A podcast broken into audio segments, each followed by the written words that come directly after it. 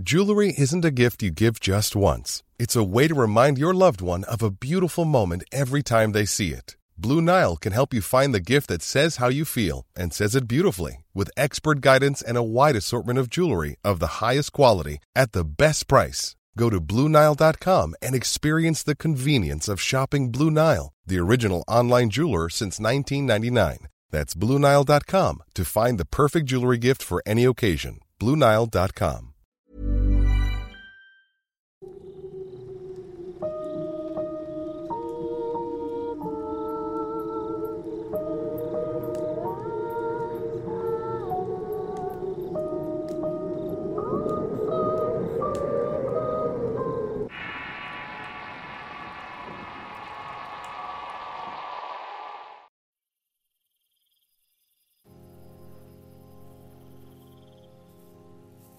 En el día de hoy cumplimos un año en esta sección del canal. El día de hoy hemos llegado al podcast número 50. Hace un año comenzamos esta aventura y como cada viernes hemos traído tanto Luis Ávila y un servidor, Eduardo Liñán. Este trabajo de investigación y narración, con todo el esfuerzo y la dedicación que se puede entregar en cada capítulo de esta sección dentro del canal de Relatos de Horror, para todos los que amablemente me escuchan. Sin embargo, no fue fácil en un principio sacar este proyecto. Debo confesar que en el podcast número 4 quise tirar la toalla, retirarme y dedicarme únicamente a seguir escribiendo. Teniendo muchas opiniones encontradas, me di cuenta de la resistencia al cambio y que muchas veces el descontento de la gente se hizo notar en algunos comentarios que descalificaban esta sección. Contrariamente, hubo muchas personas que se acercaron a un servidor para criticarme objetivamente, recomendaciones, sugerencias y una invaluable guía para mejorar la narración. Fue lo que verdaderamente me impulsó a seguir en este camino, del cual no tenía la más mínima idea de cómo se hacía, saliendo de mi zona de confort en la que dominaba la escritura para aventurarme en una nueva faceta por dos razones porque tenía mucho que contar y porque no podía defraudar a todas esas personas que hasta este momento han confiado en Eduardo Liñán. Tan es así que ya cumplimos el año colocando al Horrorcast como parte integral de un proyecto llamado Relatos de Horror. No sabemos hasta qué punto o hasta dónde vamos a llegar, pero sí les aseguro que continuaremos con esa pasión de hacer lo que más nos gusta. Nunca Quise hacer esta sección como la mayoría de los canales. Quise crear un estilo propio, como una plática entre amigos, relatos que de pronto salen entre las conversaciones metiéndote en la historia hasta que todos de alguna forma cuentan sus propias experiencias. Quise hacerlo ameno, más cercano a los oyentes y cuidando mucho el aspecto de la información, así como el relato relacionado, que las personas sepan de qué se está hablando y por qué suceden algunos de los llamados fenómenos paranormales, formando un criterio propio de creer o no hacerlo como decisión de cada uno sin tratar de imponer ideas. Ustedes siempre tendrán la última palabra. Durante un año hemos venido mejorando el aspecto narrativo. Ha sido complicado por diversas situaciones personales que he tenido que enfrentar para lograr subir cada viernes un capítulo más de este podcast. Pero la constancia y la dedicación han rendido sus frutos, pudiendo llegar a este punto. Y debo admitir que ha sido prueba y error hasta poder encontrar el equilibrio, y aún así seguiremos trabajando para alcanzar a ser del gusto de muchas más personas. Porque finalmente esto es así, mejora continua o quedarte en el camino. No tengo cómo agradecerles solo contando todo lo que sé y que forma parte de una vida dedicada a estos temas que gustan y apasionan. Gracias totales a todos y espero seguir contando con su invaluable apoyo. Las siguientes historias surgieron gracias a una dinámica que hice en mi red social de Facebook. Los seguidores escogieron un tema a desarrollar. Sin embargo, hoy no los voy a aburrir con definiciones y conceptos para ir directamente a los relatos relacionados. Así que sin más preámbulos, comenzamos este especial. La siguiente historia corre a cargo de la señora Isidra Romero, que en paz descanse. En el año 2015 tuve la oportunidad de viajar al municipio de Emiliano Zapata, en el estado de Morelos, por cuestiones de trabajo. Ella era habitante de Tezoyuca y afanadora de la empresa en donde estaba tomando unos cursos de capacitación. Con ella hice una buena amistad, teníamos largas charlas cuando le tocaba hacer limpieza en el área donde estaba tomando el curso. Y durante un turno de noche tuve una conversación más profunda con ella acerca de un pacto con el demonio que fue ejecutado por su mamá y se las comparto. Su familia había sido servidumbre en una hacienda de la región hacía muchos años. Esta hacienda contaba con un ingenio azucarero y muchos de los familiares eran cañeros. Su abuelo de igual forma se dedicaba a esta actividad, mientras que su abuela trabajaba en la casa de los patrones como cocinera. La servidumbre, al igual que los peones del campo, eran tratados bien a pesar de los rumores de que en otras haciendas se les explotaba hasta la muerte. Ahí tenían el mismo destino de trabajar permanentemente la tierra del patrón pero vivían en mejores condiciones y no pagaban renta por tener una parcela en su casa donde pudieran sembrar.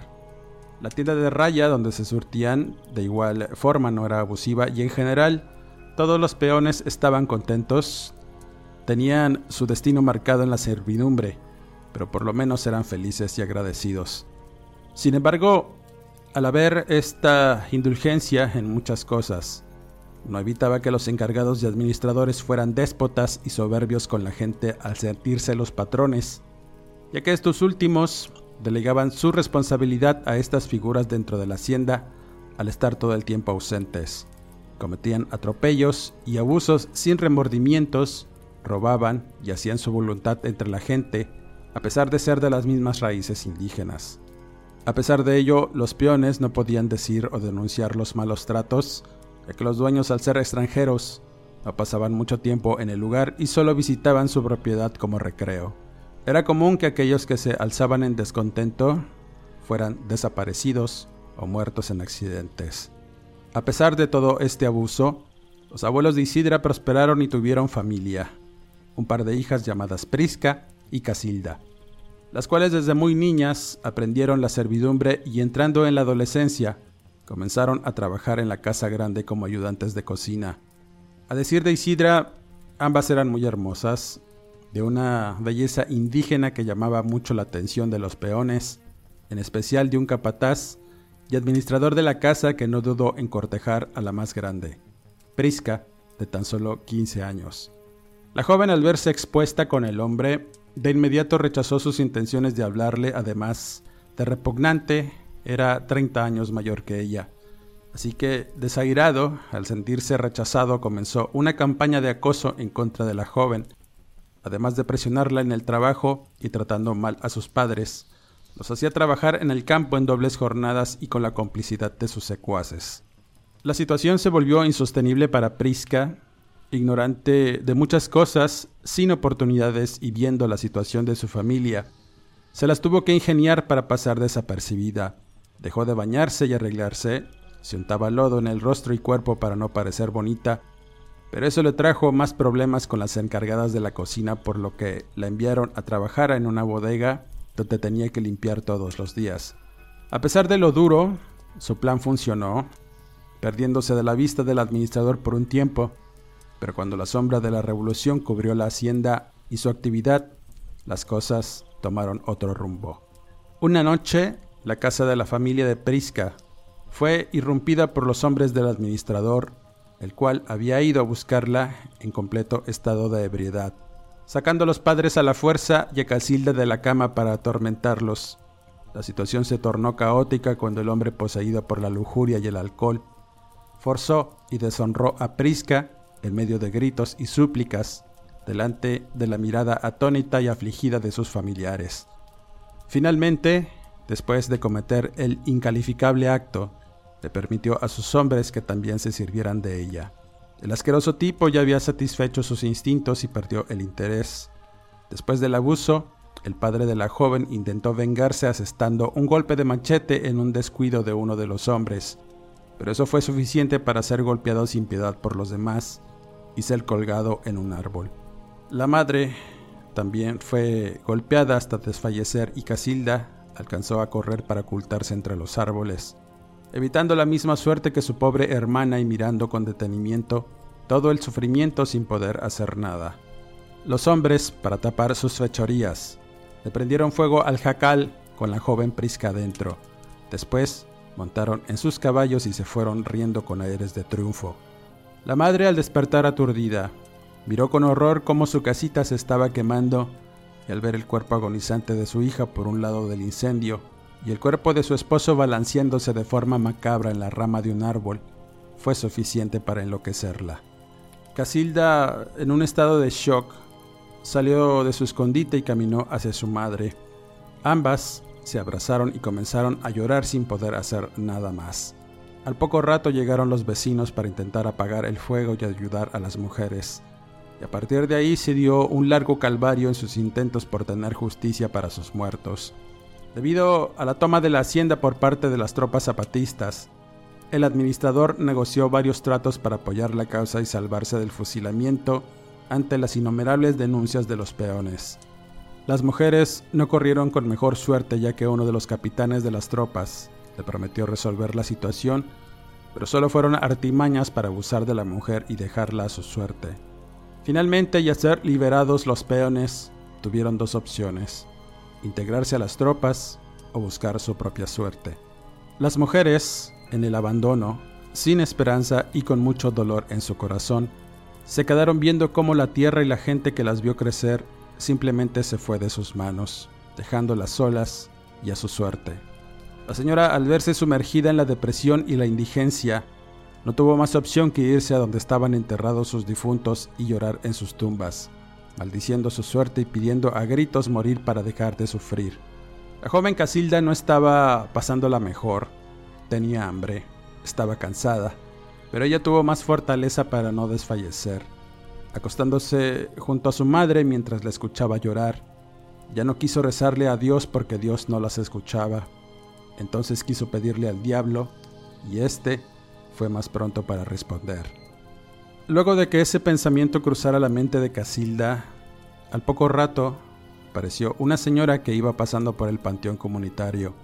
Era una mujer menuda ya entrada en años que andaba descalza y apoyada en un bastón, lenta al caminar y con un semblante inquietante que de inmediato extrañó a la joven. Su madre estaba durmiendo en medio de la tumba de su esposo y era ya muy noche para que estuvieran ahí. La menor se quedó mirando a la mujer andar entre las tumbas. En principio pensó que era un ánima de las tantas que andaban por ahí y más por esos lugares y esos tiempos donde la muerte andaba como si nada en las calles. Sintió miedo, pero algo en su interior le indicó que era la respuesta que andaba buscando, así que la siguió de cerca olvidándose de su mamá. Caminó entre las tumbas hasta unas muy antiguas que parecían pequeñas capillas y que habían pertenecido a viejos hacendados. Miró a la anciana esconder algo en una de estas, para después verla desaparecer entre la tumba rodeada de oscuridad. Acercándose para mirar mejor, de pronto, al escuchar la ronca voz de la anciana al preguntarle qué hacía ahí, sintió que el piso se abrió bajo sus pies y al mirar el rostro quebrado surgir por una negra pañoleta que cubría la cabeza de la anciana, sintió aún más pánico. Entre balbuceos, solo dijo que andaba ahí con su mamá. La anciana con rostro impaciente la tomó del brazo indicándole que la llevara a donde estaba. Cuando llegaron a las tumbas de sus familiares y ver que su madre estaba casi enterrada, en la de su finado marido. Picándola con el bastón la hizo despertar. La mujer al mirarla lanzó un gemido de asombro e intentó persignarse, pero la anciana se lo impidió diciéndole que si valoraba la vida de su hija, mejor que no lo hiciera, preguntándole por qué estaban ahí en medio del panteón y a esas horas. La mujer con los ojos bien abiertos pidió disculpas y le dijo que solo iban a visitar a sus familiares rogándole que las dejara ir y que no le hiciera nada a su niña. La anciana se rió para sí misma y al escuchar esto último le dijo, Tu chamaca ya no me sirve. Mira, ya está arreglando. Al decir esto, indicó con el bastón un hilillo de sangre que escurría por una de las piernas de Casilda, que al mirarse sintió vergüenza y se acuclilló para escuchar a su madre suplicar y a la abeja preguntar por qué motivos estaban ahí. Entre sollozos la mujer empezó a contarle su desventura, la triste historia que las condujo a vagar por aquellos caminos y terminar en ese panteón con deseos de acompañar a sus familiares. La vieja, al ver la vulnerabilidad de la mujer, encolerizó y bufando groserías, le indicó que se levantara y se sacudiera la tierra, diciéndole que debía hacerse justicia. Entonces le dijo unas palabras que marcarían el destino no solo de ella, sino de Casilda y sus generaciones futuras. Pídele al diablo, yo te puedo ayudar a que te cumpla y te dé la satisfacción que andas buscando. La señora se hizo hacia atrás con espanto al escuchar esto y quiso correr, pero Casilda se levantó de la tierra y le preguntó a la anciana qué debían hacer para lograr eso. Dicho esto, sonrió y les dijo, acompáñenme. Las mujeres se fueron caminando mucho rato por un sendero hasta un lugar en medio de un cerro que tuvieron que subir y meterse en unas cuevas en donde vivía la vieja. En principio, la joven no entendía y tampoco se imaginaba quién era aquella señora siniestra hasta que llegaron a donde habitaba. En cuanto entró en el lugar, se dio cuenta que era una bruja. Por ese motivo su mamá estaba muy nerviosa y asustada de acompañarla. No la conocía hasta que le dijo que esa señora era una bruja que volaba en las noches, envuelta en fuego, o se convertía en un sopilote para robarse chamacos de las casas. Algo que le resultó increíble, pero al ver que en aquella cueva había cosas horribles, empezó a creerlo. Hierbas de todos tipos, veladoras y muchos huesos regados por todas partes, además de algunas calaveras que se notaban muy viejas y que habían perdido la blancura. Ahora eran portavelas que le daban un ambiente más horrible a todo. Algunas eran tan viejas que la vieja conservaba sus morriones oxidados sobre estas, quizá de soldados españoles que pisaron esas tierras durante la conquista. La mujer quiso marcharse, pero Casilda fue determinada, motivada más por la curiosidad que por el pavor que su madre manifestó en todo momento. ¿En verdad eres una bruja? preguntó Casilda en tanto miraba a los animales disecados y colgados en el techo de piedra del lugar. La anciana comenzó a preparar algo de comer para las mujeres hambrientas.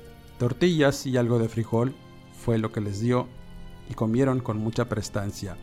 Luego de beber algo de atole, les dijo muy determinada que si querían descansar del agravio, debían pedirle a su chivito. Él era bueno con las mujeres y más si le prometían una manda que debía cumplirse cuando obtuvieran su beneficio. Casilda fue la primera en hablar preguntándole si podían volver a la vida a sus familiares. La respuesta de la anciana dejó a las mujeres heladas al decirles que lo único que podían pedir era la vida del hombre que amancilló la suya, dejándolas en la miseria. Los muertos no se pueden resucitar, se pueden usar pero ya no son los mismos. Ese maldito que las agravió no tendrá descanso ni un momento de paz hasta que regrese a ustedes y lo vean morir. Eso es lo que se puede hacer, dijo la anciana muy seria mientras atizaba su fogón. Tanto la joven como su madre se miraron entre sí. La señora dijo que no, pero Casilda le suplicó que la ayudara. Ella lo haría. Con esa idea, la anciana le dijo que una vez hecho el pacto, ya no habría marcha atrás. Le dijo además que el chivito le iba a pedir algo valioso a cambio, que pensara muy bien que le iba a ofrecer. Le indicó lo que tenía que hacer, los elementos, el lugar y la fe que en el chivito debía tener. Imaginar que se podía hacer realidad y con toda la fe que podía tener, pedir que su deseo se cumpliera. Casilda se estuvo preparando en cuerpo y mente para lo que iba a hacer. Acababa de cumplir los 14 años y ese día se despidió de su suplicante madre que le pedía no hacerlo. Pero ella recordando el dolor de perder a su amado padre y a su hermana de la manera más vil, fue lo que la motivó a internarse en un camino empedrado hasta una cueva aún más lejana que la casa de la bruja, la cual la miraba desde la entrada con satisfacción, en tanto su madre se quedaba con un semblante de tristeza y preocupación, sentada en una piedra y muy afligida despidiéndose de su hija. Fueron más o menos dos horas las que caminó por veredas empedradas hasta el punto que le indicó la bruja. En ese momento ya había caído la tarde y comenzaba a oscurecer. Al llegar, se introdujo en esta cueva revelando que dentro estaba una impresionante y horripilante figura de un diablo hecho de pieles de animales cornamentas cuyos ojos eran bolas de masa y una sonrisa de dientes humanos que daba escalofríos. Aquella deforme estatua le dio la bienvenida y sintió que no debía hacer aquello, pero en sus adentros pensó en obtener su venganza y por fin quitarse ese sentimiento de impotencia y zozobra que sin saber la acompañaría toda su vida. En tanto llegaba la hora del pacto, se preparó para hacer la invocación inicial, desnudándose y untándose un líquido que le dio la bruja para tales efectos, cuyo olor a hierbas y sangre la relajó. Después dibujó un círculo alrededor de ella con cal y carbones, empezando a recitar unas oraciones con fervor, haciendo el llamamiento al Señor de las Tinieblas. Preséntate, dijo al final de las oraciones y no sucedió nada en ese momento. Solo silencio y la tenue luz de las velas que iluminaba su incredulidad y su temor. La hizo recordar las palabras de la anciana y lo intentó nuevamente, pero esta vez, recordando el rencor, las emociones y la escena de perder a sus familiares que rompió algo en ella, llevándose su inocencia y colocándola en un mundo de dolor que hizo que sus oraciones fueran más enfocadas, deseando en todo momento ver al diablo frente a ella, y sucedió. Las flamas de las velas, que estuvieron todo el tiempo bailando con suavidad, comenzaron a moverse frenéticas ante el torrente de energía oscura que se manifestó en el interior de la cueva. Casilda empezó a sentir como una fuerte presión se apoderaba de su humanidad y un calor sofocante salió desde su interior, al tiempo que un espasmo la tiró en el piso y una nube de polvo con vapores fétidos invadía todo. Con temor, la joven observó cómo la figura del diablo la miraba fijamente con esas bolas de masa y la sonrisa se había desvanecido para mostrar un hocico semiabierto por donde salía una lengua que se movía de un lado a otro. Durante unos segundos, todo se quedó en silencio, después la voz de ultratumba que resonó como un trueno y haciendo eco en las paredes de la cueva colocando a Casilda con un sentimiento de terror que jamás había experimentado superando incluso la pérdida de su familia. ¿Qué quieres, niña? ¿Para qué me has llamado? preguntó la voz. Ante la horripilante presencia de Satanás, la joven olvidó todo lo que había ensayado, de todo lo que le iba a pedir y suplicar. Figura entonces comenzó a hacer unos ruidos extraños parecidos a crujir de dientes y le dijo, ¿qué me quieres ofrecer? Casilda, haciendo un esfuerzo enorme por contener el miedo y evitar orinarse ahí mismo, Respiró profundo y dijo, Ya sabes que quiero. Te ofrezco mi pureza y mi servidumbre, pues es lo único que conozco. Mis generaciones te darán mujeres para que te sigan sirviendo. Eso es lo que te ofrezco, a cambio de la paz. El alma no te la puedo ofrecer porque se fue con mi hermana y mi padre. Después de unos segundos, la figura volvió a hablar con una voz atronadora y dijo, Así sea.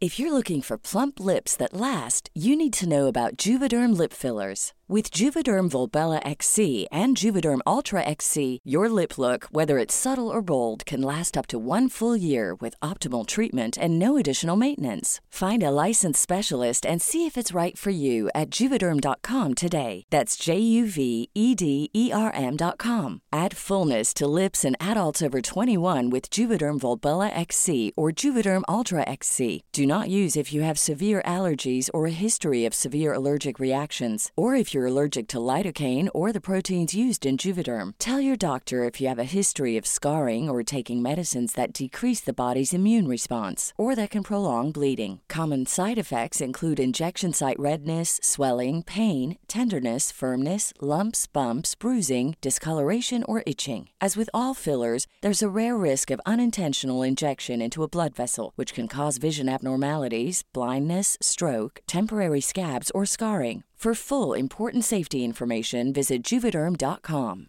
Ryan Reynolds here from Mint Mobile. With the price of just about everything going up during inflation, we thought we'd bring our prices down. So to help us, we brought in a reverse auctioneer, which is apparently a thing. Mint Mobile unlimited premium wireless. Ready to get 30, 30, bit to get 30, bit to get 20, 20, 20, bit to get 20, 20, bit to get 15, 15, 15, 15 just 15 bucks a month. So, Give it a try at mintmobile.com slash switch. $45 upfront for three months plus taxes and fees. Promote for new customers for limited time. Unlimited more than 40 gigabytes per month. Slows. Full terms at mintmobile.com.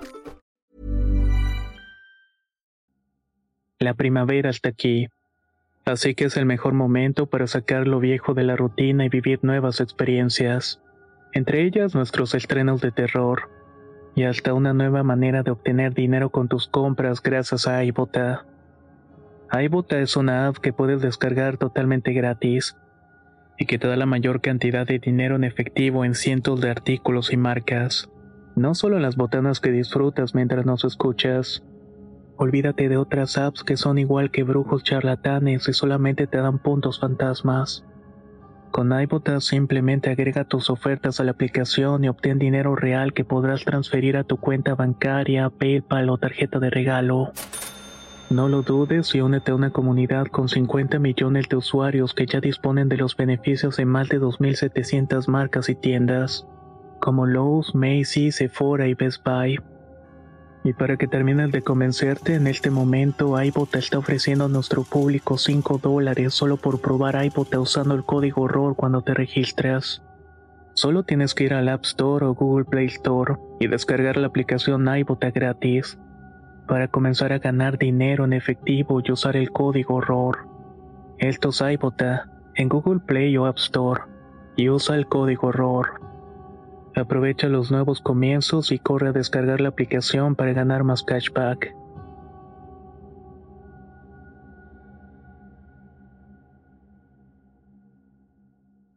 Aquella cosa hizo un movimiento que provocó que una de las bolas de masa se cayeran al piso.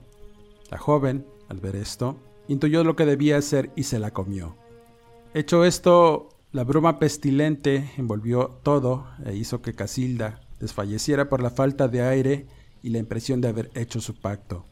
Despertando horas después, se percató que todo estaba apagado. La luz del día se colaba por una pequeña abertura en la cúpula de aquella cueva mirando con sorpresa que entre sus piernas había sangre coagulada, además de pelos de animal y otras cosas inmencionables. El diablo se había servido con ella y con eso el pacto había quedado sellado. La joven adolorida se vistió y salió con mucho esfuerzo del lugar. Regresó por el camino hasta la cueva de la bruja donde ya la esperaba, y al verla supieron que había tenido éxito en sus intenciones. Ahora debían esperar y continuar con sus vidas. Luego de recuperarse, se despidieron de la anciana bruja y les prometió que la volverían a ver cuando se cumpliera su promesa. Ambas mujeres, con un semblante más optimista, caminaron hasta un pueblo cercano donde pudieron conseguir casa y sustento. Aprovechando el momento que pasaba el país con el conflicto armado, se instalaron en una casa abandonada donde pudieron sobrevivir por unos años hasta que un día, en el cumpleaños número 20 de Casilda, regresaron algunos hombres de las diezmadas tropas del Ejército Libertador del Sur. Eran perseguidos por carrancistas ferozmente y algunos de estos hombres buscaron refugio con los pobladores de aquella comunidad. ¿Y cuál sería la sorpresa de las mujeres? Que el administrador de la hacienda llegó a casa de ellas suplicando por agua y comida. Ya era un hombre mayor, acabado por la guerra y el hambre. Con un semblante harapiento entró a la casa las mujeres recordaron la promesa del diablo y lo miraron a la cara al decirle quiénes eran. El hombre palideció al invadirlo el torrente de recuerdos de sus infamias y se arrodilló suplicante por el perdón de ambas. La mujer lo perdonó, desde hacía tiempo lo había hecho, pero Casilda tomó una soga y se la entregó al hombre mirándolo con frialdad y le dijo, Ya sabes lo que tienes que hacer, mi chivito te espera. Ambas mujeres Vieron como el hombre sin emociones e impulsado por una fuerza que lo orilló a subir a una silla colgar una soga de la viga de la casa, se colocó un nudo alrededor del cuello y se dejó caer. Poco a poco se le fue yendo el aire y la vida en medio de convulsiones, ante la mirada serena y silente de las mujeres que parecían recuperar el alma al ver su sufrimiento. Al final, su cuerpo se mecía de un lado a otro con un rictus de muerte de ojos saltones y una lengua morada salir de su boca dejando complacida a Casilda, que lloraba de alegría al ver cumplido su sueño. El rechinido de la soga al sostener el cuerpo fue como una música que la joven jamás iba a poder olvidar. Por fin el pacto se había cumplido y tal como la bruja lo predijo, se les presentó a las mujeres en forma de una bola de fuego que surcó el cielo y se fue perdiendo entre el monte. De esa forma el pacto comenzó a tomar efecto a partir de ese momento. Casilda, al término de la revolución y después de la muerte de su madre, luego de enterrarla junto a su hermana y su padre, se va para México, en donde comenzó a trabajar en un mercado de comidas, y no dejó de lado su promesa de servir al diablo. Siempre fue una fiel creyente de esta figura, cargaba en el pecho una especie de escapulario maldito que nunca se quitaba. Tuvo un esposo y de esa unión nació Isidra, la cual estaba destinada a seguir el legado y cumplir la promesa de su madre, pero la joven no iba a cumplir tales promesas. Isidra con lágrimas en los ojos y con un semblante de tristeza, se lamentaba muchas cosas. Confesaba que había llegado al final de su vida sola, sin descendencia y sin haber disfrutado del amor verdadero. Todo debido a la promesa de su madre Casilda, a la que maldijo durante todo el tiempo que estuvimos conversando. Luego de tomarse una coca y fumarse un cigarro, con mucha serenidad continuó su historia con los ojos llorosos. Su mamá prosperó con su negocio de comidas al abrir su propia fonda donde tenía muchos clientes. Su vida fue cómoda y nunca le faltó nada. Sus padres eran amorosos y a pesar de que ambos caminaban en un sendero de oscuridad al adorar al diablo, siempre fueron atentos con la pequeña Isidra, aunque su madre desde muy niña empezó a enseñarle el camino que la conduciría a su destino. Comenzó a prepararla y a leccionarla en diversas cosas que debía hacer para cumplir el pacto, contándole el origen del mismo y cómo su abuelo y su tía habían muerto de una manera horrible por la maldad de los hombres. A decir de Isidra, nunca creyó en tales cosas mientras crecía. De niña, su mamá la maltrataba cuando tenía buenas intenciones o se juntaba con otros niños. Y es que la señora Casilda, a pesar de irle bien y tener una buena familia, Nunca pudo disfrutar de la abundancia, tenía una amargura que no le permitía estar feliz. Su creencia la llevó al fanatismo y a obrar de formas absurdas, lo que provocaba peleas con su esposo, llegando al punto de maldecirlos. En este tiempo Isidra acababa de cumplir los 13 y sabía que al hacerlo debía iniciar el mismo proceso de adoración y promesa de su madre al prometerle su descendencia mujer al diablo. De algún modo, el padre supo que esto iba a ocurrir y en principio apoyó a su mujer en todo su fanatismo enfermo. Pero, al amar a su hija y no querer un destino trágico para ella, decidió darle espalda a su mujer, revelándose y teniendo muchos problemas, problemas que lo enfermaron y terminaron con su vida. Mientras estaba en su lecho de muerte, le dijo a Isidra todo lo que su mamá había estado planeando hacer, y cómo condenaría su vida por una promesa de muerte que hizo años atrás. Le suplicó que no aceptara su voluntad a ningún costo, porque sus hijas, nietas y más generaciones iban a sufrir por los pecados de su madre. Finalmente, el señor murió y durante su funeral, la mamá estuvo todo el tiempo ausente, preparando todo para el bautizo de Isidra y su adhesión al pacto. La joven después de enterrar a su padre decidió no hacerle caso a su mamá huyendo de su casa, no sin antes ser maldecida por Casilda al haberla traicionado. Isidra a partir de este momento dejó de tener contacto con su madre, yéndose a vivir con una señora con la que había hecho amistad y que tenía un puesto en el mismo mercado donde tenía la fonda. A pesar de verse casi a diario, la señora Casilda le mostró su repudio y de tanto en tanto iba a reclamarle a su hija por la traición, diciéndole que no era fácil cortar el pacto. A pesar de no mostrar obediencia, las cosas por sí solas habrían de cumplirse al embarazarse. Todas sus generaciones ya tenían el destino marcado. Isidra, temerosa por las palabras de su mamá, comenzó a experimentar situaciones extrañas y horribles en su entorno y su vida, viviendo de arrimada en varias casas hasta que cumplió los 15 y pudo entrar a trabajar en una fábrica de ropa. Con esa nueva oportunidad pudo irse a vivir sola en un cuartucho de azotea en una vecindad del centro de la ciudad. De igual forma, comenzó a tener un despertar sexual e interés por un joven vecino con el que de inmediato hizo una amistad y se veían frecuentemente. De la misma forma empezó el verdadero martirio por el pacto satánico no cumplido. Ella constantemente tenía sueños lúcidos en los que se veía siendo perseguida por sus temores y por bestias horribles que intentaban alcanzarla. Eso era lo que soñaba comúnmente cada noche. Sus sueños a veces se transformaban en fantasías y sueños húmedos en los que veía al diablo tomándola para sellar el pacto. A pesar de sentir temor por las pesadillas, Boy en el fondo disfrutaba de imaginarse en esa situación de ser poseída por la carne. Pero, al despertar y enfrentar su realidad, era como estar en el verdadero infierno. Carencias, mala suerte, enfermedades, problemas con todos eran su diario. Hubo un momento en que esa presión la hizo pensar en regresar con su madre. A ella le iba muy bien en su fonda, la había ampliado y ya manejaba un vehículo para trasladarse a una gran casa que había comprado, mientras Isidra vivía en la miseria y con muchos problemas. Su madre estaba cómoda y esperándola que regresara con ella, yéndola a buscar muchas veces para decirle que la había perdonado y que la esperaba con los brazos abiertos. La situación que la hizo regresar fue el miedo, un miedo atroz que experimentó después de que sus sueños se convirtieran en realidad al materializarse la figura de Satanás frente a ella, como para recordarle que nunca podría escapar del pacto. Fue durante una noche en que regresaba de trabajar. Le había ido muy bien en su jornada y las cosas parecían mejorar. Esa noche, su enamorado la invitó a cenar para declararle su amor. Luego de llevarla a su casa, la pasión que guardaba Isidra se volcó en los ímpetos del joven, así que pasaron un buen rato juntos hasta que el joven le prometió estar con ella y se marchó luego de un beso de despedida.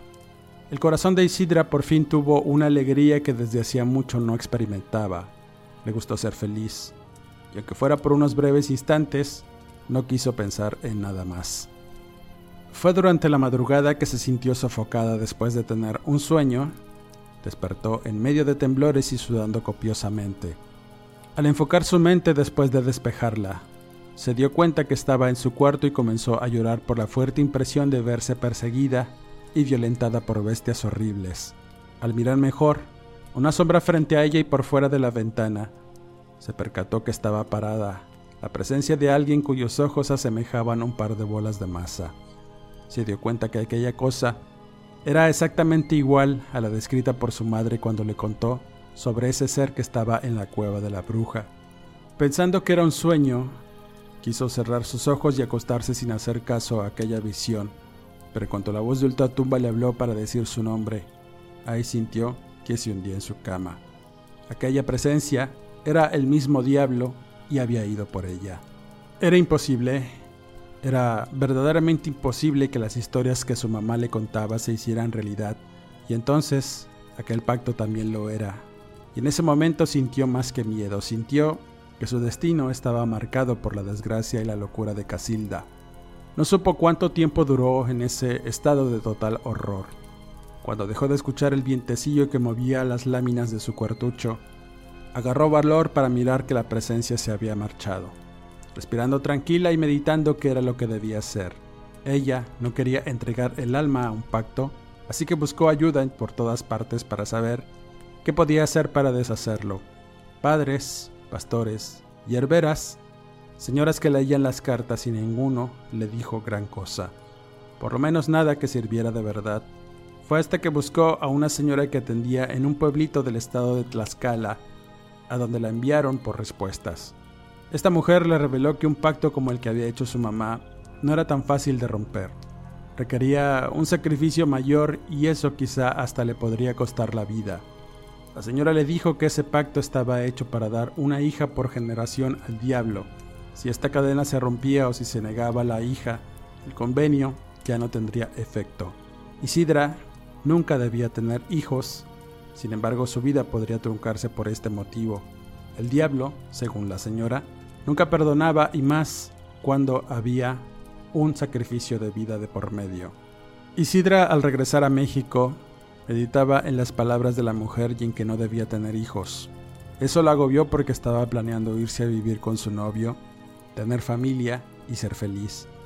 Pero todos esos deseos habrían de truncarse en el momento que se entera que estaba embarazada.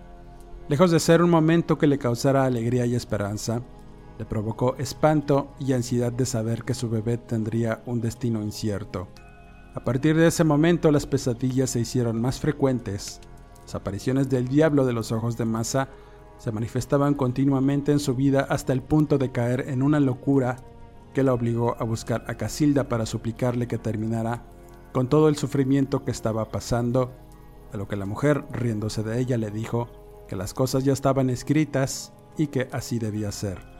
Entonces, su madre la condujo a la casona donde vivía. Era una casa antigua que la señora había comprado y que tenía el ambiente lóbrego y siniestro para que el mal habitara en ese lugar algo que le produjo mucho malestar a Isidra al acompañar a su madre a un cuarto donde tenía su centro de adoración y al ver la figura del diablo con los ojos de masa en medio de este lugar, palideció, al tiempo que sus piernas se doblaban sin dar crédito a lo que veía. El ser estaba formado con pieles de animal y cuernos de venado. Los ojos eran precisamente un par de bolas de masa que de igual manera estaba metida en su boca, de lo que parecía ser un chivo siniestro y horrible que parecía observarla con mucho detenimiento. Casilda se acostó boca abajo en el piso y comenzó a orar, pidiéndole a su chivito que la perdonara y que se cumpliera el pacto. En ese momento las cosas se pusieron muy densas en esa habitación y claramente la presencia de Satanás se manifestó en el lugar, cambiando por completo el ambiente, aunque no hubo movimientos ni voces por parte de esta figura Isidra se estremeció al pensar que todo lo que le esperaba, no solo ella, sino su hijo, decidió huir de nuevo, y su madre tan solo se quedó riéndose de ella y le dijo que a pesar de correr, no podía huir del destino. No obstante, las cosas darían un giro en la vida de la joven, uno que le daría la oportunidad de poder romper con el pacto, y es que cuando llegó a su casucha para tomar sus cosas e irse con su novio a la ciudad de Puebla, la rentera ya la estaba esperando con una mala noticia. El joven se había accidentado en la carretera, perdiendo la vida en un instante. El pequeño mundo de felicidad donde Isidra se podía refugiar se desmoronó de una manera trágica, siendo muy duro el momento de enterrar al que sería el amor de su vida y padre de la criatura que llevaba en las entrañas.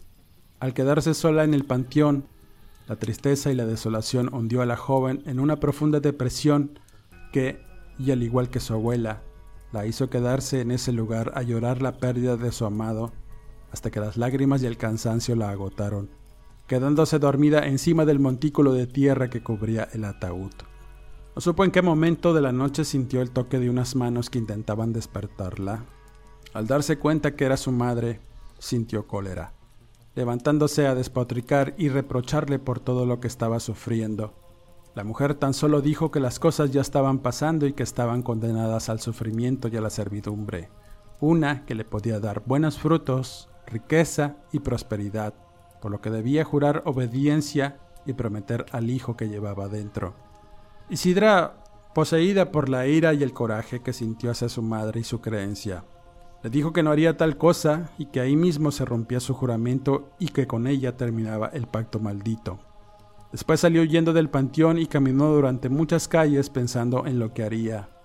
Al amanecer, llegó al mercado en donde había trabajado y lo primero que hizo fue buscar a una amiga yerbera suya para que le diera un brebaje de espantasigüeñas.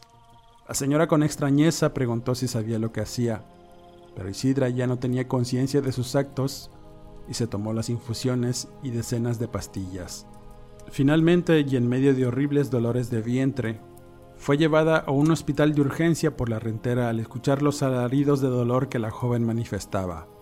Debido a una hemorragia severa, perdió al infante y su situación se complicó por lo que, y para poder detener la hemorragia, le fue extraído su útero. Luego de varios días de estar en cuidados intensivos, por fin pudo recuperarse cuando le dieron las malas noticias ante el asombro de los médicos y vecinos que estaban cuidándola. En vez de tener una crisis por la situación, dibujó una sonrisa en el rostro, pensando que había roto el pacto y que le había ganado a su madre en la locura. Fue tal su mezcla de emociones que duró muchos días en un estado de shock, sin querer comer o salir del hospital. Cuando por fin lo hizo, el ambiente en la calle era otro. Se sentía liberada por alguna razón, pero triste porque había sacrificado demasiadas cosas que nunca iba a recuperar. Tanto su alma como el alma de las generaciones que jamás conocería estaban salvadas. Perdió el trabajo se quedó enclaustrada en su cuartucho durante muchos días, sufriendo de una severa depresión hasta que le llegaron noticias. Su madre, Casilda, había muerto en un incendio dentro de su fonda. Uno de los tanques estacionarios explotó causando un gran siniestro, reduciendo el lugar y a su madre a cenizas. Esa noticia la hizo salir de su cuarto solo para recoger los restos y poderlos enterrar. Después de los trámites y cuando por fin le dieron los restos de lo que había quedado de su madre, se quedó sentada en una banca de parque donde finalmente habló, solo para despedirse de ella, diciéndole, ya estás libre de tu pacto, madre, ya no debemos nada, tú con tu chivito y yo con mi vida. Dicho esto, tomó la urna y la arrojó a la basura. Isidra continuó con su vida, la cual fue un ir y venir, hasta que por fin pude conocerla en ese lugar donde llegué a mi curso. La señora Isidra estaba inamovible de su asiento, con un cigarro consumiéndose lento y cuyo hilillo de humo complementaba el semblante y el silencio de la señora después de contar su increíble historia. Después de un rato se levantó sin decir nada se fue a continuar con sus labores hasta que nos dieron salida por la mañana. La busqué para agradecerle por todo, había terminado con mi curso, quedando de irla a visitar después para conversar de nuevo y terminar la historia que comenzó a contarme. Había más detalles que no me había contado y situaciones que le habían sucedido a lo largo de su vida con el chivito. Sin embargo, nunca más la volví a ver, muriendo al año de haberme despedido, quedándome con un sentimiento de tristeza y preocupación por la señora Isidra porque nunca pudo ser feliz o alcanzar la felicidad. Así que lo último que me quedó fue desear que descansara en paz la señora Isidra Romero. Si llegaste hasta aquí, Relatos de Horror y Eduardo Liñante tienen un premio a la lealtad y vamos a regalar unas tazas con el logo del podcast.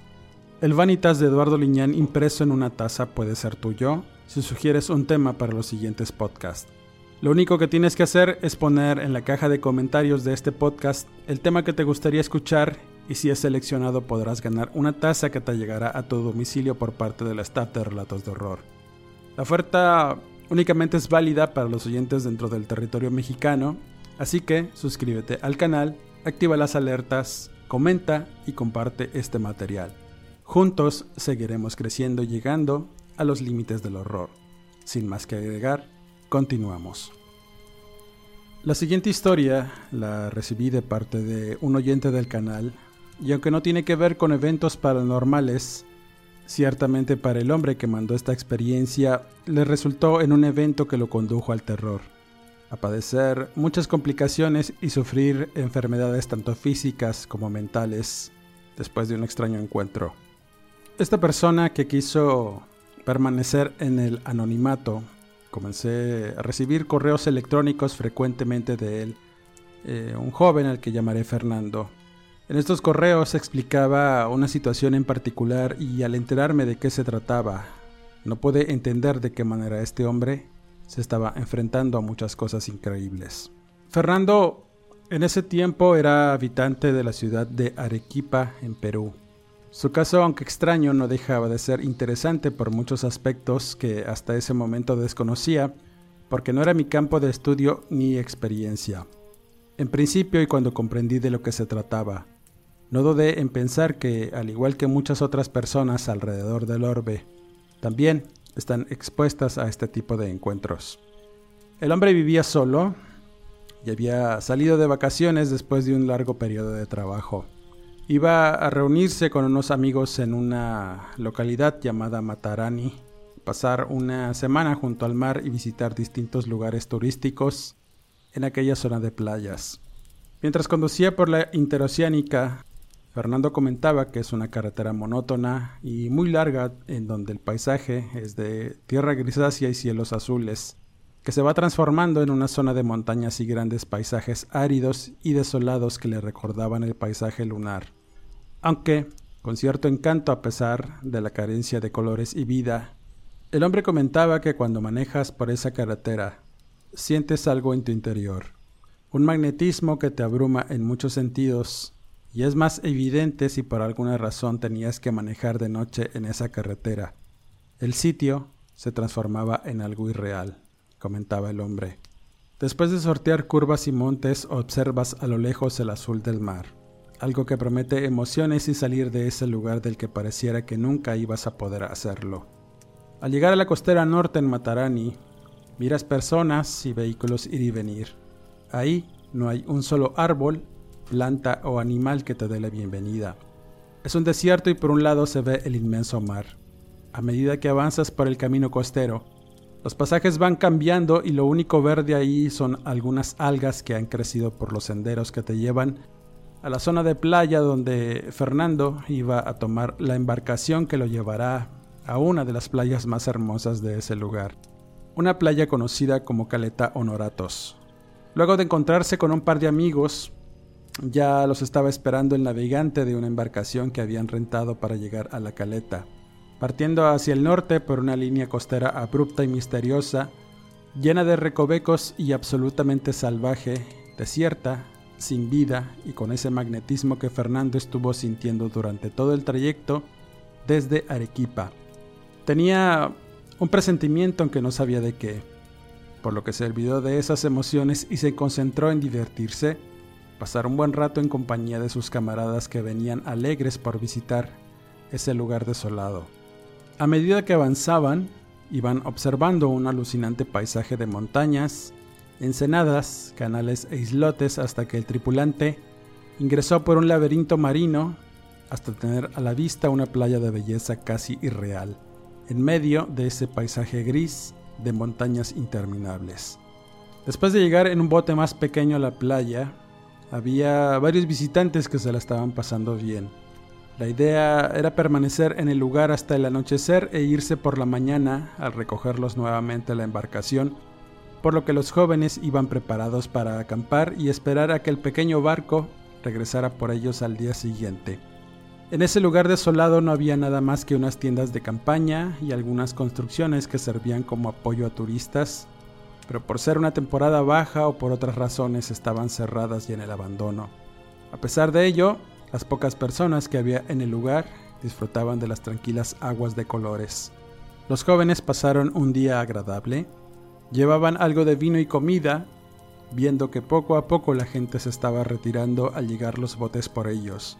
Al quedarse solos ya era de noche, por lo que encendieron una fogata y comenzaron a preparar las tiendas de campaña, aunque sabían que no iban a dormir mucho. Así que realmente no se preocuparon por armar un campamento acostándose en la arena para disfrutar de la brisa y el murmullo del mar que comenzó a arrullarlos. El cielo estaba estrellado, muy despejado y podía verse con claridad. Por un momento Fernando cerró sus ojos para disfrutar del hipnótico y relajante momento de estar en esa playa desolada. Sin embargo, algo en el cielo lo hizo abrir los ojos para mirar que sobre ellos había una luz tintineante que de tanto en tanto brillaba con mucha intensidad. Poco a poco, esa luz fue disminuyendo para después volverse a encender con un efecto de estrobo que sorprendió al joven. Además, le provocó un breve ápice de risa que hizo decirle a sus compañeros en tono de burla cómo había llegado esa extraña luz al cielo. En principio mencionaron que se trataba de algún satélite o un avión, pero después de meditarlo mucho, echaron por tierra sus hipótesis al mirar que la luz estaba fija. Era imposible que un objeto en el cielo hiciera esos efectos. Luego de señalar la luz, surgió otra más por un lado, y fueron varias luces las que se estaban encendiendo con el mismo efecto de estrobo, formando un círculo perfecto y alineado con ciertas estrellas del firmamento. Aquello los dejó perplejos, no daban crédito a lo que sus ojos veían y de inmediato recordaron que en esa zona era también famosa por tener avistamientos de naves extraterrestres. No era de extrañar que quizá era visitada por seres de otras galaxias o dimensiones, según comentaba Fernando, pero jamás imaginaron que vieran o tuvieran la suerte de ver algo como aquella increíble formación encima de ellos. No había terminado de asimilar el espectáculo cuando se percataron de algo aún más increíble y espectacular. Y es que uno de los compañeros de Fernando mencionó que detrás de aquellas luces no se veían las estrellas. Era como si algo las estuviera tapando. En ese momento cayeron en la cuenta que estaban ante algo inimaginable. Comenzando a mirar atentos al cielo, dándose cuenta que las luces estroboscópicas no estaban en formación o eran objetos independientes, formaban parte de otro aún más grande de forma circular. La dimensión de aquel objeto era tan grande que tapaba una gran parte del cielo encima de ellos. La emoción de ver aquello fue increíble para todos los jóvenes, pero de la sorpresa pasaron al pavor en breves instantes al mirar que aquella enorme cosa comenzaba a moverse para dirigirse hacia el mar, y cito las palabras de Fernando. No puedo describir la emoción que sentí en ese momento al ver que sobre nosotros había un objeto enorme, algo que volaba y cubría gran parte del cielo. Sentí un temor muy peculiar, pero no era temor a algo que pudiera dañarme, sino al verme empequeñecido por aquella cosa que de inmediato pensé que si contaba lo que estaba viendo, nadie me iba a creer. Después de todo éramos tres tipos en una playa desolada a kilómetros de la civilización y en total soledad frente a algo que no debería haber estado ahí. La lentitud con que aquel objeto se movía era desesperante, pero poco a poco parecía romper el cielo con esas luces extrañas a su alrededor. No puedo decir qué tan grande era. Mi estado de ebriedad se había esfumado en el momento en que vi la formación de luces sobre nosotros. Todos mis sentidos estaban en alerta y puedo asegurar que aquello medía por lo menos 50 metros de circunferencia y era completamente negro. Por lo menos ese era su aspecto. No puedo decir que era metálico o de algún otro material. Su estructura, de circunferencia perfecta, estaba rodeada por esas luces que parpadeaban una y otra vez. Al ver la magnitud del tamaño de aquello sobre nosotros nos hizo palidecer y sentir un temor hacia lo desconocido, algo que nos hizo prácticamente correr a escondernos en una de las cabañas abandonadas que había en la playa a metros de la orilla. Aquel increíble objeto se fue rumbo al mar abierto dejando tras de sí una increíble energía que nos erizó la piel.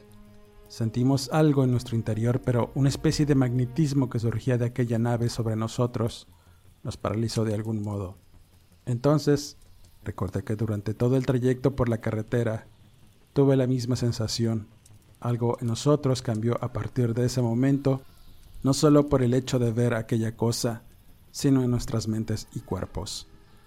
Fernando reveló que después de ver cómo se alejaba aquel objeto volando, las luces que estaban alrededor de su estructura comenzaron a desprenderse una a una para irse en todas direcciones. Después solo quedó la negrura y nuevamente volvieron a ver las estrellas en el horizonte. Aquel objeto había desaparecido ante sus asombrados ojos. Durante mucho tiempo estuvieron asimilando todo aquel espectáculo, intentando comprender qué era lo que habían visto, hablando entre sí, parte emocionados y excitados por todo lo que sintieron pero además por el cambio en su interior que significó que su mente se abriera ante la posibilidad de que aquellos dichos que continuamente escuchaban sobre no estar solos en el universo se hicieron realidad. Luego de un rato regresaron a la orilla, tan solo se sentaron en la arena para mirar a su alrededor buscando en el cielo más objetos sin poder encontrarlos. No se hablaron entre sí durante todo ese momento y poco a poco el sueño los venció hasta quedarse completamente dormidos. Las luces de la mañana y un viento que hacía olas los despertó.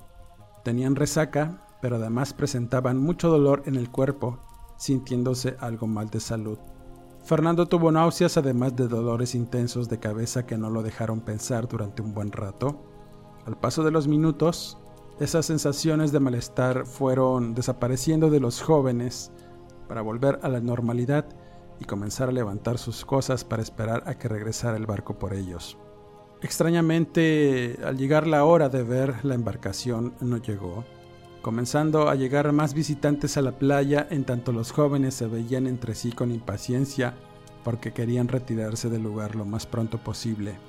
Habían sido demasiadas emociones para ellos y lo único que deseaban era regresar a sus casas, pero la embarcación nunca llegó.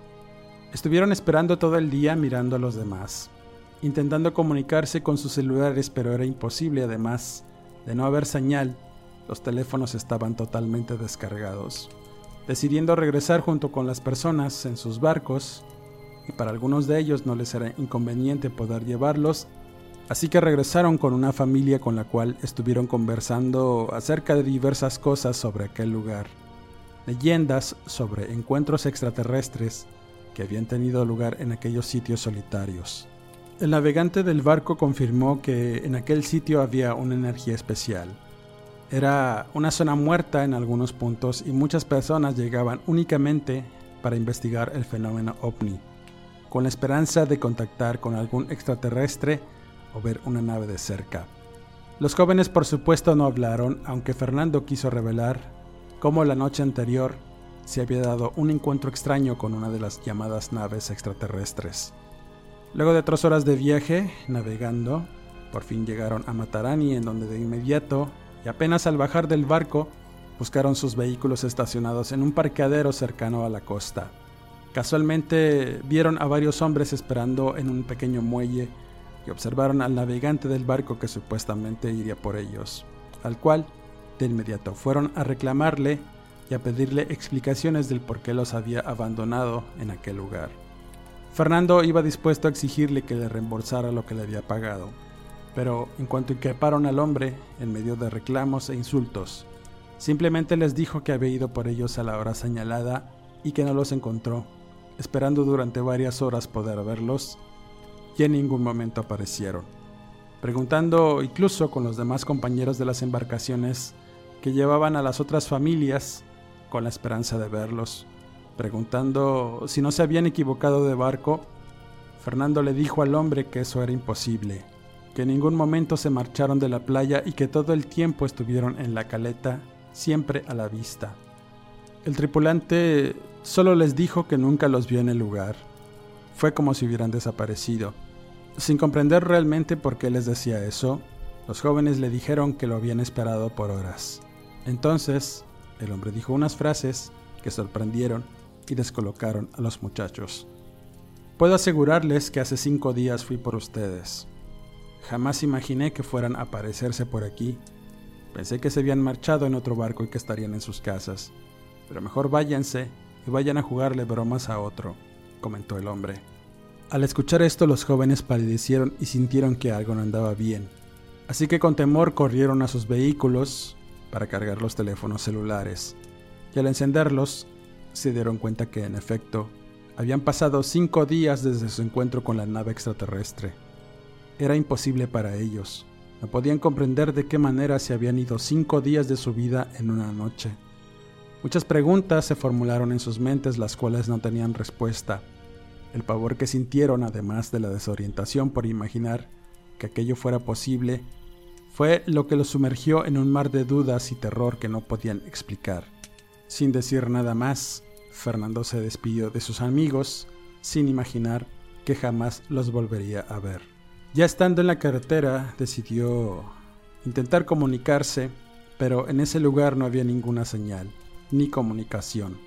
Así que decidió volver a Arequipa lo más rápido posible, y mientras iba conduciendo por esa carretera desolada y extraña, imaginaba qué era lo que iba a decir o qué iba a explicar a la gente que lo estuvo buscando durante varios días. Estaba intentando armar las piezas del rompecabezas en su mente para justificar los cinco días que había desaparecido. Mientras avanzaba kilómetro a kilómetro, sentía que su cuerpo pesaba aún más. Se aferraba al volante y sus ojos comenzaron a pesarle al punto de quedarse dormido por ratos, y eso lo asustó. Cuando vio que a unos metros de él venía un tráiler que casi se impacta con su auto, por lo que decidió parar por un lado del camino, descansar un poco y digerir el extraño momento por el que estaba pasando. Para el hombre le resultaba imposible que fuera cierto, pero debido a los acontecimientos y la situación con la nave, ya nada le parecía irreal o raro. Ahora, él formaba parte de todas esas leyendas de encuentros con extraterrestres, de las cuales siempre se burlaba o ponía en duda los testimonios de las personas que tenían la mala suerte de toparse con algunas de estas entidades de otros mundos. En eso pensaba cuando poco a poco se fue quedando dormido. El cansancio fue tal que perdió el sentido del tiempo y al despertar se vio rodeado de oscuridad y al darse cuenta que estaba en medio de la nada en una carretera completamente sola y sin que nadie lo ayudara. Aún quedaban muchos kilómetros por recorrer y debía apresurarse porque ya era muy tarde. Delante solo había una carretera que parecía interminable y un cielo estrellado que lo acompañaría durante su regreso. Así que bajó del auto para despejar su mente echándose agua en la cara. Pero antes de subirse nuevamente a su vehículo, se dio cuenta que no estaba solo. A unos metros de su auto estaban unas presencias que en principio solo se distinguían como sombras en la penumbra del lugar. Pensó que eran transportistas o algunas personas que brindaban ayuda en la carretera, pero a medida que se acercaba, el reflejo de las luces encendidas de su vehículo iluminó lo que parecía ser tres personas de baja estatura. Al darse cuenta de lo que se trataba, dejó caer la botella de agua al suelo y se quedó petrificado. Abriendo los ojos y su boca, sin poder emitir algún ruido, su corazón comenzó a latir fuertemente, sus extremidades temblaron de manera incontenible al ver que frente a él estaban tres pequeñas apariciones cuyos ojos negros parecían mirarlo con detenimiento. La negrura de aquellos ojos era verdaderamente inquietante.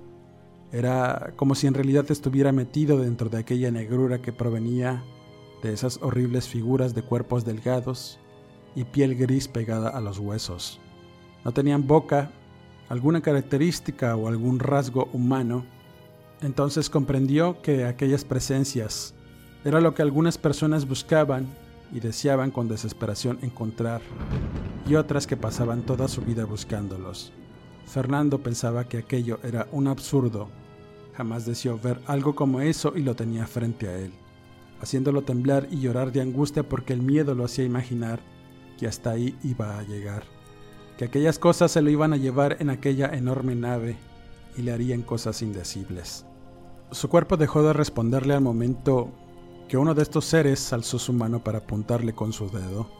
La fuerza de sus piernas lo abandonó y todo se puso negro a su alrededor, cayendo desfallecido al suelo y ya no supo más. Al despertar y volver en sí, se dio cuenta que estaba en Arequipa. Era de día y el ruido de los autos pasar por una avenida lo alertó. Tan solo bajó de su auto y miró con gozo que era una nueva mañana en la ciudad donde vivía sin saber realmente cómo es que había llegado ahí. Su mente era un caos, se sentía desorientado, ni siquiera sabía cómo encender el auto para irse a su casa, ignorando también dónde estaba. Se sentía ajeno a esa realidad que le rodeaba y todo a su alrededor era extraño para él, como si no perteneciera a ese mundo enorme y lleno de personas que iban y venían. Tuvo una extraña sensación de sentirse empequeñecido, así que lento regresó a su auto como si éste le ofreciera una efímera protección de los ruidos de la ciudad que alteraron su mente y su espíritu, sintiendo un miedo atroz. Se quedó en su vehículo y esperando a que pasara el tiempo, muy lento, la tarde llegó y después la noche. Al recuperar un poco la conciencia, revisó su celular. Tenía decenas de llamadas perdidas, mensajes y notas de voz de personas que conocía, familiares y colegas de trabajo. Buscó su casa de algún modo, recordando que vivía cerca de donde estaba, y se dirigió a este lugar. Era un edificio de departamentos en donde al entrar se sintió ajeno, pero era su casa. Había recuerdos y cosas que le recordaban que tenía una vida antes de su experiencia en la playa, con aquellos seres que se presentaban como efímeros recuerdos, causándole un pavor incontenible que lo hizo encerrarse en su habitación Tenía agorafobia y desarrolló trastorno de ansiedad. Todo le hacía entrar en pánico, el más mínimo pensamiento de sentirse indefenso y atrapado, sobre todo sin respuestas, era lo que lo mantenía encerrado en aquel lugar, sin querer salir, ni siquiera abrir las cortinas. Lo único que deseaba era permanecer encerrado en sus pensamientos y tratando de encontrar respuestas. En este punto de la historia, Fernando dejó de escribir sus mensajes por correo electrónico. Duré un buen tiempo sin tener noticias de él hasta que un día recibí un correo suyo cuyo título era Esto es lo que es. El último correo era una nota de agradecimiento, quizá por haberlo leído sin juzgarlo, en el que describía la última situación a la que se enfrentó después de su último mensaje, y citó. Llevo días encerrado en mi casa Aquí todo está hecho un desastre. He comenzado una extraña obsesión por dibujar aquellos seres, sus naves y ese lugar en el que constantemente me veo. No sé cómo explicar qué tan dañada esté mi mente. Quiero pensar que esa parte aún se niega a dejarla ir para irme con ellos. Las noches se han convertido en un martirio. De pronto, cuando el sueño me gana, mi cuerpo viaja a un lugar en el cielo. Puedo ver el cosmos a mi alrededor, estrellas, y esa nave que vimos en Honoratos es apacible, parece que está suspendida en el espacio y después de estar rodeado de esos seres extraños, delgados y con unos ojos tan negros que la luz no se refleja en ellos, absorben la luz y todo a su alrededor. Todo parece carecer de la apreciada luminiscencia. Me hablan, pero no les comprendo qué quieren decirme y mi resistencia es llevada al límite hasta que vuelvo a mi cuerpo y despierto asustado, llorando y con mucha sed. Este es el último mensaje que mando. He decidido volver a matar a Annie con el último recurso que tengo. Y después no sé qué pasará. No sé por qué quiero ir, pero sé que tengo que hacerlo. Gracias por todo, Eduardo, por leerme hasta aquí. Te mando saludos. Fernando. Después de este mensaje, el silencio fue total entre este joven y yo. Ya nunca supe más de él, quedándome con muchas preguntas y una sensación de incredulidad y pavor por alguna razón. Debo confesar que a partir de esas conversaciones miraba al cielo constantemente y supe que estos de los llamados seres extraterrestres pueden ser tan reales y causarte un horror más allá de tu imaginación. Afectan tu mente y tus sentidos de diversas maneras tal y como tantos seres que viven en la oscuridad y de los que he hablado durante todo este tiempo. Solo que estos provienen de una oscuridad más allá de nuestra comprensión, quizá más allá de las estrellas y el tiempo. Como siempre dejo estas palabras a su consideración. Si creen o no, ustedes tienen la última palabra. Con esta historia cierro este podcast. Suscríbete al canal y activa las alertas. Sígueme en redes sociales como Eduardo Liñán, escritor de horror, donde podrás estar en contacto conmigo y podré responder a tus comentarios e inquietudes. Sin más que agregar, agradezco tu atención y nos escuchamos en el siguiente podcast.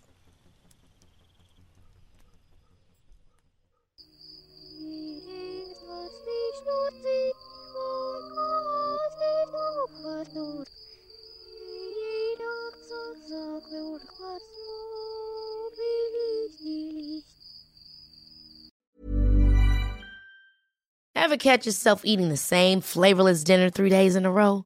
Dreaming of something better? Well, HelloFresh is your guilt-free dream come true, baby. It's me, Kiki Palmer. Let's wake up those taste buds with hot, juicy pecan-crusted chicken or garlic butter shrimp scampi. Mm. Hello Fresh. Stop dreaming of all the delicious possibilities and dig in at HelloFresh.com. Let's get this dinner party started. If you're looking for plump lips that last, you need to know about Juvederm lip fillers. With Juvederm Volbella XC and Juvederm Ultra XC, your lip look, whether it's subtle or bold, can last up to one full year with optimal treatment and no additional maintenance. Find a licensed specialist and see if it's right for you at juvederm.com today. That's J U V E D E R M.com. Add fullness to lips in adults over 21 with Juvederm Volbella XC or Juvederm Ultra XC. Do not use if you have severe allergies or a history of severe allergic reactions, or if you're allergic to lidocaine or the proteins used in Juvederm. Tell your doctor if you have a history of scarring or taking medicines that decrease the body's immune response or that can prolong bleeding. Common side effects include injection site redness, swelling, pain, tenderness, firmness, lumps, bumps, bruising, discoloration, or itching. As with all fillers, there's a rare risk of unintentional injection into a blood vessel, which can cause vision abnormalities, blindness, stroke, temporary scabs, or scarring. For full important safety information, visit juvederm.com.